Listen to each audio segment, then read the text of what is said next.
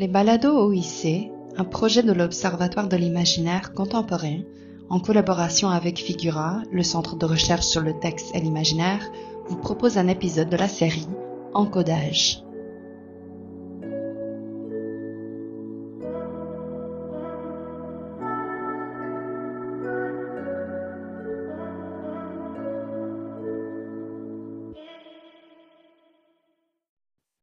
Bonjour tout le monde et bienvenue à ce nouvel épisode des Balados OIC. Mon nom est Sarah Grenier-Millette, responsable du projet Encodage et de l'Observatoire de l'imaginaire contemporain.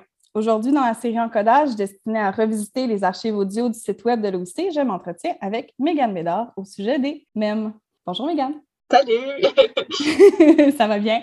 Ça va bien, toi? Ben, merci de m'avoir invité. Ben, ça fait plaisir. Merci d'avoir accepté l'invitation. Pour notre auditoire qui ne connaîtrait pas ou qui ne serait pas familier, euh, familière avec euh, tes recherches et ton parcours, est-ce que tu peux te présenter en quelques mots? Euh, oui, mon nom est Megan Bédard. Donc, je suis candidate au doctorat interdisciplinaire en études sémiotiques à l'UQAM.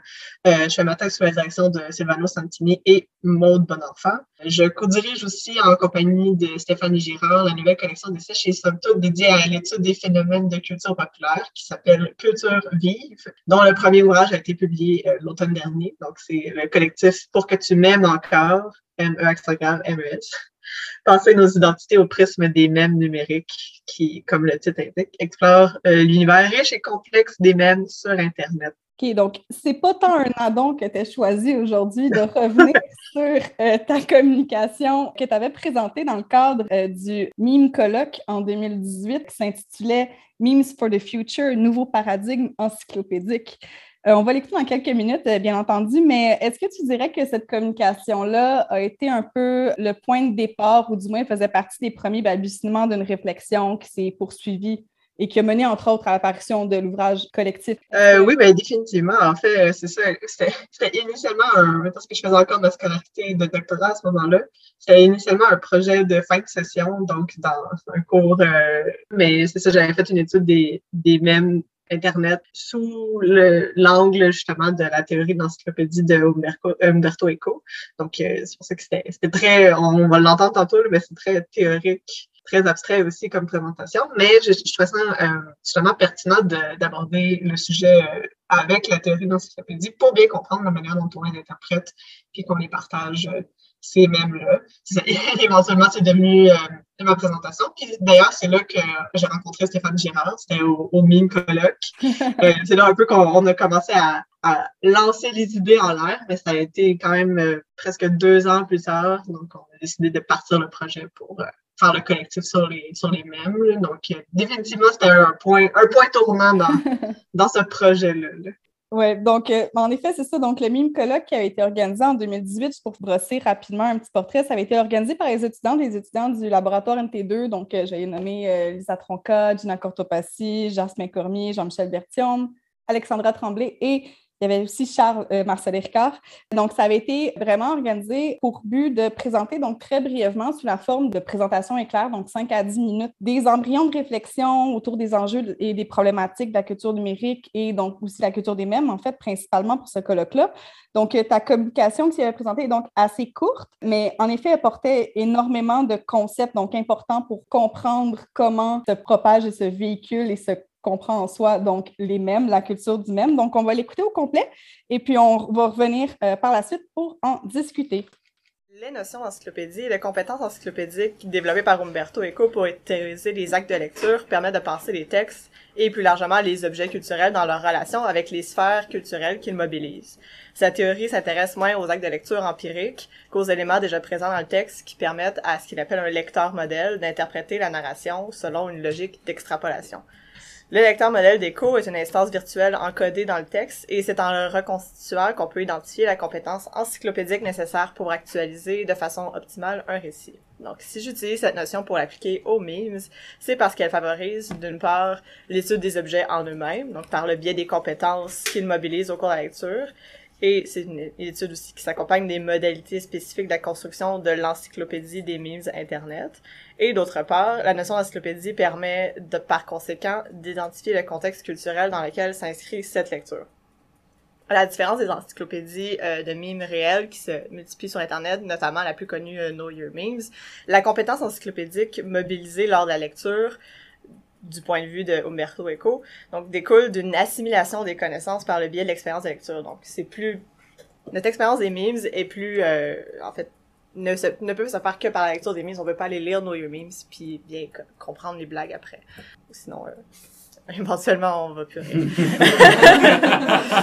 euh, donc, toute encyclopédie se construit ainsi par l'accumulation de connaissances préalables, donc sur une reconnaissance qui se forge à travers l'habitude. Un objet aussi régulier, répétitif et formaté que les mimes se base non seulement sur un ensemble de références intertextuelles, mais construit lui-même sa propre encyclopédie euh, de règles d'hypercodage. Euh, donc, celle-ci se définit par une variété de ce qu'on peut appeler des gabarits qui déterminent une syntaxe, un mode de lecture particulier, qui s'inscrit dans des contextes aussi particuliers. Par ces procédés de formatage, de répétition et d'autoréférentialité, les memes construisent un exemple parlant du fonctionnement de l'encyclopédie selon ECHO, de ses différents usages, servant à l'actualisation de contenus narratifs et des processus menant à la formation d'habitudes de lecture. Donc, le recours à la compétence encyclopédique fait ainsi appel à des règles d'hypercodage rhétorique qui nécessitent une maîtrise des codes de l'objet, tout en se référant des scénarios intertextuels. Donc, un mime qui puisse sa manière iconotextuelle dans une série de films comme Star Wars, par exemple, n'exige pas obligatoirement du lecteur modèle une connaissance encyclopédique de cet univers diégétique. La blague, ici, dépend plutôt majoritairement d'une reconnaissance de l'hybridité entre deux gabarits, voilà, qui sont deux mimes différents qu'on a fusionnés ensemble. Euh, donc, la référence en va moins à l'intertexte fictionnel de Star Wars qu'à la maîtrise des scénarios mémétiques. À l'inverse, certaines compositions nécessitent une maîtrise minimale des memes et leurs codes et dépendent plutôt d'une connaissance qui renvoie à l'extérieur de l'encyclopédie en puisant dans l'histoire, les connaissances générales et compagnie. Donc, euh, je dois faire appel à mes compétences encyclopédiques extérieures au système fermé. Donc, je sais que c'est Descartes et je connais le cogito et ainsi qu'aux euh, aux, règles d'hypercodage des memes pour interpréter la blague ce phénomène se radicalise et s'explicite davantage dans le mime du futur, où toute référence intertextuelle extérieure à l'encyclopédie hypercodée des mimes est évacuée dans le futur.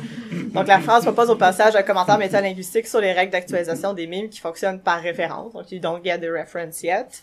Or, en créant une image dont on ne connaît pas encore la référence, celle-ci fera nécessairement éternellement retour à elle-même et construira la référence pour de futures réitérations du mime. La lecture se coince alors dans un système fermé d'autoréférentialité qui mise sur le retour du même pour provoquer l'effet humoristique. L'analyse formelle des mécanismes de coopération textuelle doit toutefois être restituée dans le contexte social qui lui permet de se développer et de s'affirmer en tant qu'objet de la culture populaire. Donc, l'étude du lecteur modèle des mimes révèle que certaines dynamiques de production et de consommation spécifiques à cette sphère culturelle. C'est en ce sens qu'il constitue une version condensée que Henry Jenkins, ici, identifie comme, euh, comme étant un nouveau paradigme de circulation de lecture, donc le paradigme de la convergence, qui concerne autant le contenu des œuvres et les médias qui leur donnent forme. Mais euh, pour euh, résumer vraiment Jenkins, donc il observe euh, l'émergence d'un paradigme qui structure la circulation de la culture en faisant converger les contenus des objets culturels d'horizons divers, qui sont plus souvent des fictions narratives, d'une part, et qui engendre aussi une interaction complète entre les médias nouveaux et anciens de l'autre. je veux plus m'intéresser à euh, le, le, côté fiction parce que j'ai juste cinq minutes. Et euh, donc, si l'analyse du lecteur modèle des mythes révèle les dynamiques sur lesquelles se font leur lecture, Jenkins nous permet d'aborder la question de la construction de l'encyclopédie du point de vue empirique, afin d'étudier les modalités de circulation de la culture. Donc la narration transmédiale, par exemple, carbure euh, sur euh, la rencontre des encyclopédies nécessite d'une part des lecteurs, et des lectrices une certaine érudition pour actualiser les différents niveaux de sens inclus dans les œuvres. Donc par leur par leur souci d'économie narrative, les mimes contiennent virtuellement des significations intrinsèques à certains récits, donc en répétant certains dialogues de films ou de séries télévisées, par exemple, qui sont agencés de manière à faire référence à d'autres sphères culturelles, des connaissances générales, politiques, l'actualité. Ces objets font converger des, univers souvent improbables qui ne peuvent circuler qu'à condition de reconnaître des éléments distincts et d'interpréter leur rencontre, comme des mimes de philosophie, par exemple. Pour conclure, euh, l'administration d'encyclopédie se place ici au fondement de l'analyse des dynamiques de production et de consommation à l'art de la convergence. Les modalités euh, d'actualisation des mimes exemplifient la contamination mutuelle des différentes sphères culturelles qui s'opèrent par l'intermédiaire d'objets nécessitant une compétence encyclopédique développée et diversifiée. Elle engage ainsi les utilisateurs dans une relation complexe avec le récit actualisé qui l'intègre dans un réseau intertextuel de la culture populaire. Donc, on est de retour. Tout d'abord, on l'a dit, on l'a entendu, le format de ta communication est donc très court, euh, bien entendu, pour se soumettre au format du speed colloque. Si tu avais eu à refaire ta présentation dans un format plus long, quelles auraient été les pistes que tu aurais explorées? Euh, quelle partie de ta présentation aurait été allongée? Est-ce que tu les aurais arrangées avec des exemples, avec plus d'analyse euh, ou encore en ajoutant des idées, des concepts? Comme j'ai dit un peu plus tôt, c'était un travail de session, donc c'est un travail d'une vingtaine de pages que j'ai écrasé en cinq minutes. Donc, c'est pour ça que c'est assez dense. Mais euh, définitivement, c'est prendre le temps d'explorer la, théorie d'Umberto Eco avec des exemples quand même. C'est sûr qu'il y en a quelques-uns, on n'entend pas à l'audio, mais si vous allez sur, euh, sur YouTube, il y a tout le PowerPoint, qui c'est un beau mm-hmm. montage. Donc, euh, on voit les exemples que j'utilise pour parler de ça, mais je ne prends pas nécessairement le temps de, de les expliquer ou d'expliquer un peu les liens entre ces différentes images-là. C'est un peu la, la, restriction du format balado. Euh, on n'a pas les images. on peut facilement les imaginer. Euh, donc, c'est ça, définitivement, utiliser plus d'exemples pour expliquer le fonctionnement, puis parler aussi du, du même du futur. Là. Donc, on crée une encyclopédie qui fait constamment référence à elle-même. Puis même depuis 2018 jusqu'à aujourd'hui, on peut voir aujourd'hui la, la culture mémétique elle-même est renfermée sur elle-même, même si elle s'inspire beaucoup de l'actualité, surtout depuis depuis euh, quatre heures. Donc, euh, on, vient tirer de l'actualité, mais on finit toujours par faire référence à l'encyclopédie elle-même. Puis c'est ça qui est un peu au, centre de, de, ma thèse, de ma présentation. Euh, il y avait aussi le fait que je parlais de Henry Jenkins, puis des théories de la convergence. Donc, on en parle très rapidement, mais je prends pas vraiment le temps de l'expliquer parce que temps, évidemment, mais euh, d'essayer de, de, croiser ces théories-là avec euh, des, euh, des, théories, par exemple, sur l'écologie de l'attention ou l'économie de l'attention de Piston. Donc, j'en parlais initialement de mon travail de session, mais ça ça s'est jamais rendu parce que j'avais pas nécessairement eu le temps de penser ces phénomènes-là d'une manière un petit peu plus empirique ou d'une manière un peu plus justement axée sur l'interprétation elle-même plus que sur les contenus des mèmes. Donc, c'est sûr que les mèmes finissent par faire référence à plein de sphères culturelles différentes. C'est ça que j'essayais de montrer avec, euh, avec ma présentation, au sens où on peut croiser des sphères culturelles qui ne se croisaient pas nécessairement avant.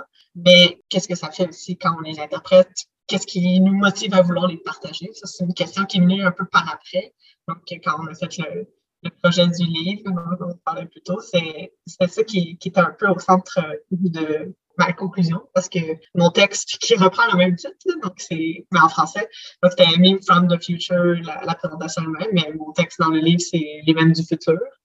Avec toute l'ambiguïté de la langue française, peut me dire sur les mêmes du futur, donc est-ce qu'ils viennent du futur ou est-ce qu'ils annonce le futur.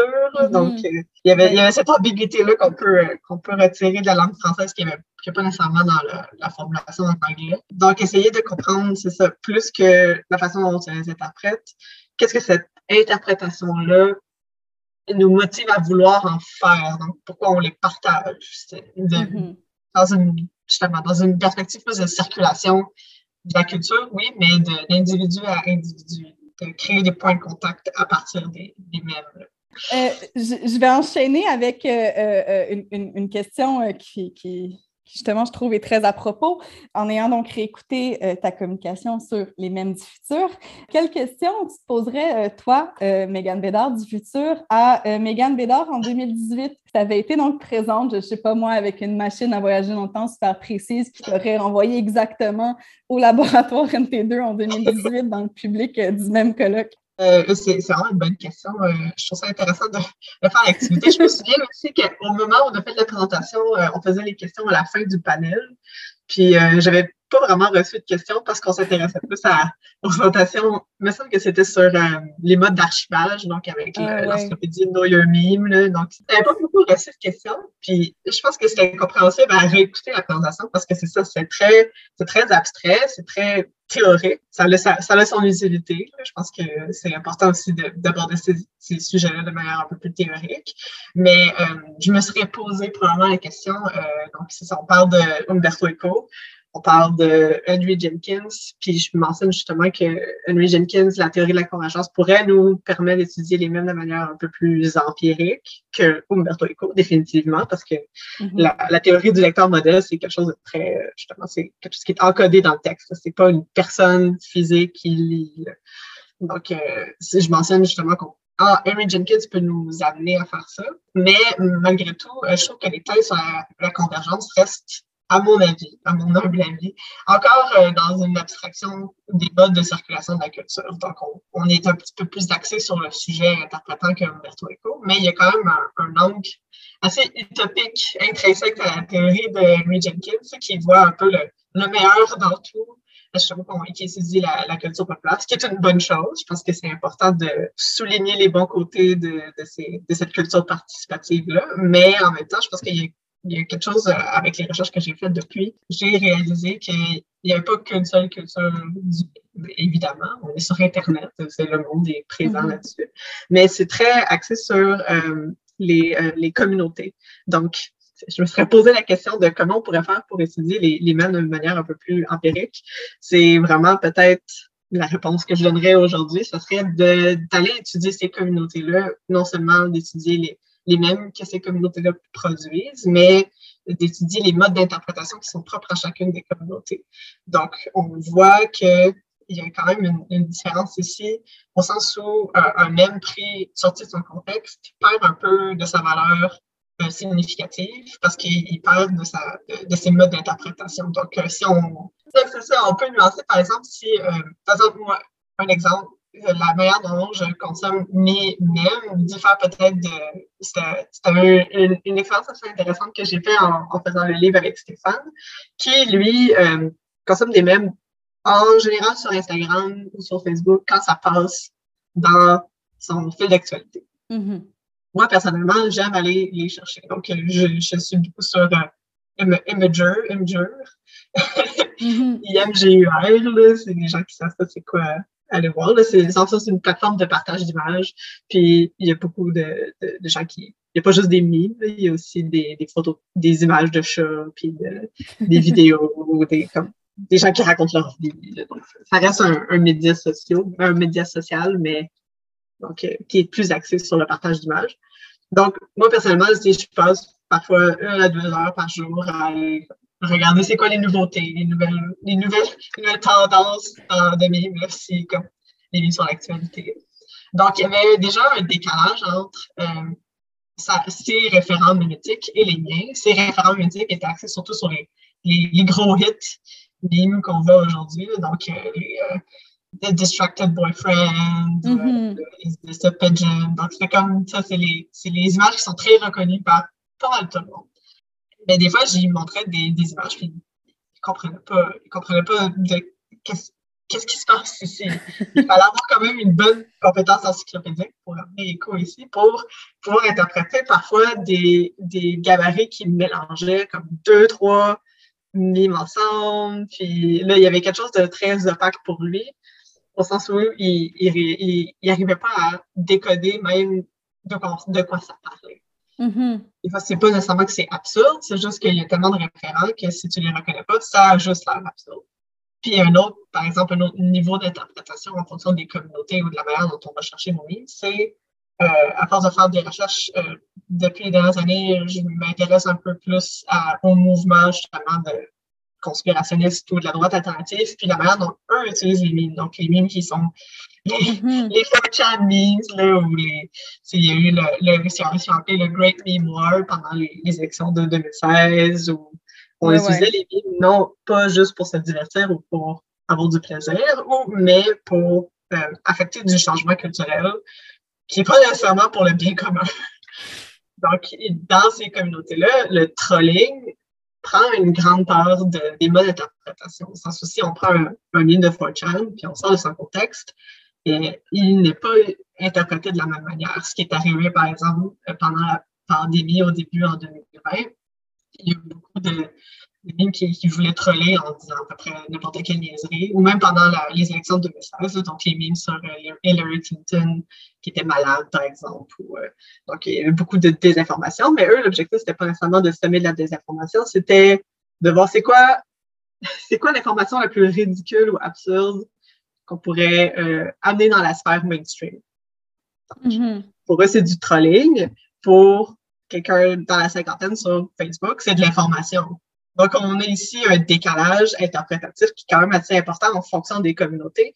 Puis, il y a quelque chose aussi d'assez intentionnel en voulant justement faire circuler des, des mèmes qui, mm-hmm. qui, justement, qui, qui veulent amener euh, euh, Donald Trump à la Maison-Blanche parce que c'est drôle ou parce que les, les, les libéraux, ils vont ils vont pas trouver ça le fun ou ils vont, ils vont être triggered ou peu importe. Mm-hmm. Donc, il y a quelque chose qui, qui, est très, justement, axé sur euh, la communauté elle-même. Donc, je pense que pour prendre l'étude des mêmes de manière théorique et l'amener de façon plus empirique, il faut vraiment ouvrir sur euh, les gens qui, qui mm-hmm. décident de, de, les partager, non pas nécessairement dans une, dans une idée de de masse, parce qu'il y a un peu cet effet-là quand on commence à étudier des communautés sur Internet, on les prend un peu comme une masse homogène. Donc, il y a quand même des, des individus qui ressortent là-dedans. Donc, c'est d'essayer de trouver des, des manières d'aller étudier ça par le biais des mêmes. Ben, en fait, je vais revenir sur justement le livre que tu as fait paraître avec euh, Stéphane Girard. Donc, euh, quelles sont les pistes de réflexion que tu aimerais euh, explorer ou aborder maintenant que, bon, tu as ce premier ouvrage qui est sorti? Quelles sont les pistes de réflexion que ça a ouvert maintenant? Justement, toute, la discussion que, que je viens de, de donner sur l'aspect mm-hmm. communauté, c'est pas nécessairement dans le, dans le livre. Le livre, c'est vraiment un je trouve que c'est un bon panorama parce que ça touche un peu à tout. C'est un collectif, évidemment. Euh, pas juste des gens du Québec là-bas, mais des gens de la France aussi, euh, donc euh, qui participent à, alimenter cette réflexion-là. Ce qu'on trouvait intéressant de faire, c'était un peu un travail de défrichage, donc surtout dans le milieu francophone, parce qu'il y a beaucoup de choses qui sont sur les, sur les mais c'est en anglais. Donc, on n'avait pas nécessairement notre, notre, mm-hmm notre contribution en français sur le sujet. Donc, c'est un peu cette idée-là de comme faire une première, première exploration, un premier point d'ancrage à partir duquel on pourrait continuer à développer euh, le tout. c'est ça. L'idée était venue initialement du, du meme colloque parce que c'était un peu cette, cette ambiance-là qu'on avait réussi à, mm-hmm. à, créer. Euh, c'était vraiment, c'est ça. Les speed colloques, en général, je trouve ça très excitant parce qu'on brasse beaucoup d'idées. C'est sûr qu'il n'y a pas, il y a pas l'idée de mais on n'a pas beaucoup de temps, donc on fait juste surtout lancer des, des thèses ou des théories, puis après on en discute. Ce qui est, comme à mon avis, excellent pour créer des projets. oui, oui, oui, en effet, ouais. ouais. C'est vraiment un beau milieu euh, de réflexion euh, des speed colloques pour ça. Ça crée, entre autres, des projets comme, comme celui de votre livre oui, exactement. Puis c'est ça. Donc, avec, avec le livre, on a comme ça, c'est un premier travail de défrichage, mais on s'est rendu compte rapidement, surtout au lancement, il y a des gens qui, qui, font, qui font partie de la communauté qui créent des mimes plus au Québec. Puis on s'est rendu compte que ouais, il n'y a pas grand-chose sur le Québec qui est fait dans le livre. C'est sûr qu'on a, on a un beau titre qui fait un jeu de mots avec une chanson de Céline Dion. Merci Jean-Michel d'ailleurs pour ce merveilleux titre. Mais c'est ça, on n'a pas, on n'a pas aborder beaucoup l'aspect des, des mèmes au Québec, ce qui, euh, puis c'est une des, des, thèses qui ressortent un peu du collectif, c'est que c'est très, les mêmes sont axés sur une certaine identité, une certaine culture, parce que c'est là-dedans qu'on puise notre inspiration. Donc, pas nécessairement que de l'actualité. Puis on a tendance à voir aussi l'Internet comme un endroit très américain. Là. Les Américains trouvent que l'Internet est très américain. C'est un peu le... Tout le monde présume que tu viens des États-Unis, sauf si tu dis le contraire. C'est un peu bizarre d'être sur Internet, surtout dans l'Internet anglophone. Mais quand on va, par exemple, sur Instagram ou sur des pages qui font des mimes au Québec en français, il y a vraiment un gros shift en les référents qu'on utilise quand on fait nous-mêmes, ce qui fait que c'est très culturellement situé. Et éventuellement, on aimerait ça comme pouvoir continuer la réflexion dans cette triangle-là. Peut-être un volume 2, je promets rien, c'est juste une idée en l'air en ce moment, là, mais on aimerait un peu plus pousser la réflexion de ce point de vue-là. Puis moi, personnellement, j'aimerais ça, pousser la réflexion sur cette idée-là de communauté Mm-hmm. essayer d'amener ça, d'amener un peu plus de nuances, puis une vision un peu plus globale du phénomène versus avoir des, euh, des exemples très spécifiques. Je trouve que analyser les exemples très spécifiques comme on fait en ce moment dans le collectif, c'est très intéressant parce que ça nous permet d'explorer plusieurs facettes en même temps. Mais ce qui arrive avec des collectifs aussi, c'est qu'on n'a pas beaucoup de place pour écrire un texte. On a une vingtaine de pages. Oui, euh, c'est ça, pour approfondir. Euh, exactement. Donc, c'est sûr que personnellement, moi, j'ai encore des choses à dire là-dessus. C'est bon. Euh, ben, en conclusion, en fait, je te demanderais quels sont tes projets en ce moment? Parce que je sais que tu travailles sur souvent plein de choses en même temps. Euh, que, euh, là, on sait, Mime, probablement dans tes projets encore sur ta table de travail en réflexion, mais est-ce que tu as d'autres choses qui t'animent en ce moment? Ben, c'est ça. Là, en ce moment, j'essaie de résoudre avec ma collègue parce qu'il faut que j'écrive ma thèse. C'est une chose qui ah oui, ça. est au doctorat. c'est pas un projet. Puis à un moment donné, il faut arrêter pour écrire sa thèse. Euh, mais justement, dans ma thèse, euh, c'est des questions quand même assez connexes parce que je m'intéresse justement aux, fan studies, donc aux études des pratiques de fans, du point de vue euh, de la communauté, évidemment, mais plus spécifiquement du point de vue de la relation entre euh, un sujet et un objet aimé et sa communauté. Donc, c'est ça que le, les travaux sur les, sur les, les mêmes sont toujours un peu comme derrière. Peut-être peut que ça va faire le, le, le, final cut de la thèse ou pas. Là. Je suis pas encore rendu là, là, Je suis au début, début du processus. Là, mais euh, mm-hmm j'ai hâte de voir qu'est-ce que ça va donner, en fait. oui. Est-ce que tu avais d'autres choses euh, à, partager? Non? Je pense que ça fait pas mal le tour. Pas mal le tour? oui. Mais je, trouve ça, je, trouve ça, intéressant comme exercice parce que c'est ça, la recherche, c'est toujours un peu en, développement. Puis c'est bien de revenir aussi sur des, euh, sur des présentations qu'on fait avant, justement, parce qu'on est toujours en train d'apprendre des nouvelles choses. Puis le sujet lui-même, par la force des choses, change beaucoup. Mais euh, je, trouve ça, je trouve ça intéressant de justement revenir sur le processus de la recherche elle-même qui n'est pas quelque chose de statique. On ne fait pas comme un projet et après ça s'arrête là. Même si on étudie quelque chose dans le passé, euh, on finit toujours par repasser sur, euh, sur nos théories, sur nos thèses ou amener des nouveaux, des nouveaux angles qu'on n'avait pas explorés avant. Donc, ben oui, ben ouais, c'est ça exactement. il y a toujours deux types de communication. Il y a celle que tu fais que c'est exactement branché sur ton sujet, puis l'autre que tu fais un peu pour te changer les idées, mais que tu finis toujours un peu par parler de tes sujets quand même. Oui. c'est toujours intéressant de voir euh, où est-ce que ça nous mène, puis, euh, puis faire un petit retour. Ben, ça va clore notre épisode aujourd'hui. Un grand, merci, Megan, de t'être portée au jeu parce que c'était vraiment agréable, euh, vraiment chouette aussi de te jaser de revenir un peu sur, euh, sur le passé et discuter du futur. D'ailleurs, euh, cher public, si vous êtes intrigué par les recherches de Megan Bédard, bon nombre de tes conférences, présentations passées sont disponibles, entre autres, sur le site de l'OIC, en archive audio et même donc en montage vidéo, comme tu en as parlé tout à l'heure, avec PowerPoint mixé avec l'audio. C'est aussi sur la chaîne YouTube de l'OIC. Vous allez pouvoir trouver tous les liens sur la page de l'épisode d'aujourd'hui sous l'onglet Balado OIC à l'adresse oic.ucam.ca. Un grand merci, Megan. Puis euh, bonne fin de journée. Et puis euh, à la prochaine, tout le monde.